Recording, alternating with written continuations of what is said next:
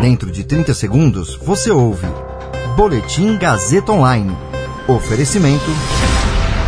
Se você tem muito o que dizer e quer escolher uma profissão para dar voz às suas ideias, a Faculdade Casper Libero é o seu lugar. Jornalismo, publicidade e propaganda, relações públicas, rádio, TV e internet. Todas as possibilidades abertas. Acesse casperlibero.edu.br e conheça as infinitas rotas que o mundo da comunicação oferece.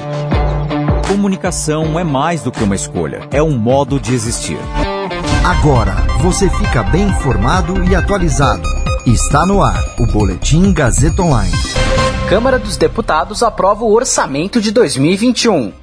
Rodrigo Pacheco reúne governadores para discutir ações de combate à pandemia. Você ouve mais um Boletim Gazeta Online agora comigo, Caio Melo. A Câmara dos Deputados aprovou o orçamento de 2021. O projeto de lei orçamentária foi enviado pelo governo em agosto de 2020 depois de sete meses no Congresso, foi aprovado ontem e já com números defasados. O salário mínimo, por exemplo, na versão apresentada pelo governo, seria de R$ 1.067. Com a alta da inflação e o atraso na aprovação, o governo foi obrigado a aumentá-lo para R$ 1.100. Por enquanto ficou assim. O país pode crescer 3,2% em 2021 a inflação medida pelo IPCA pode ficar em 4,4% e a taxa de câmbio média do dólar deve ficar em R$ 5,30. O orçamento ainda precisou ser ajustado para garantir mais recursos para projetos que interessam aos parlamentares. O relator, senador Márcio Bitar, do MDB, fez uma série de ajustes. Ele cancelou, por exemplo, mais de 26 bilhões de reais do orçamento e transferiu para custear obras do Ministério do Desenvolvimento Regional e projetos de outras pastas que serão escolhidos por deputados e senadores. Cortou 13 bilhões e meio de reais em despesas obrigatórias da Previdência Social, benefícios da Previdência Urbana e aposentadorias e pensões dos trabalhadores rurais. O relator ainda fez um novo corte no orçamento previsto para a realização do censo demográfico do IBGE. Dos 2 bilhões de reais previstos inicialmente, sobraram menos de 100 milhões.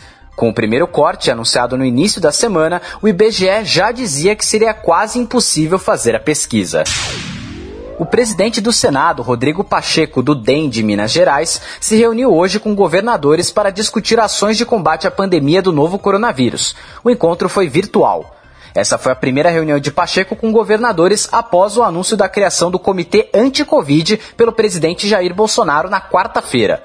Após a reunião com ministros, governadores e chefes dos três poderes em Brasília, Bolsonaro anunciou a formação do grupo em parceria com o Congresso para definir medidas de combate à pandemia.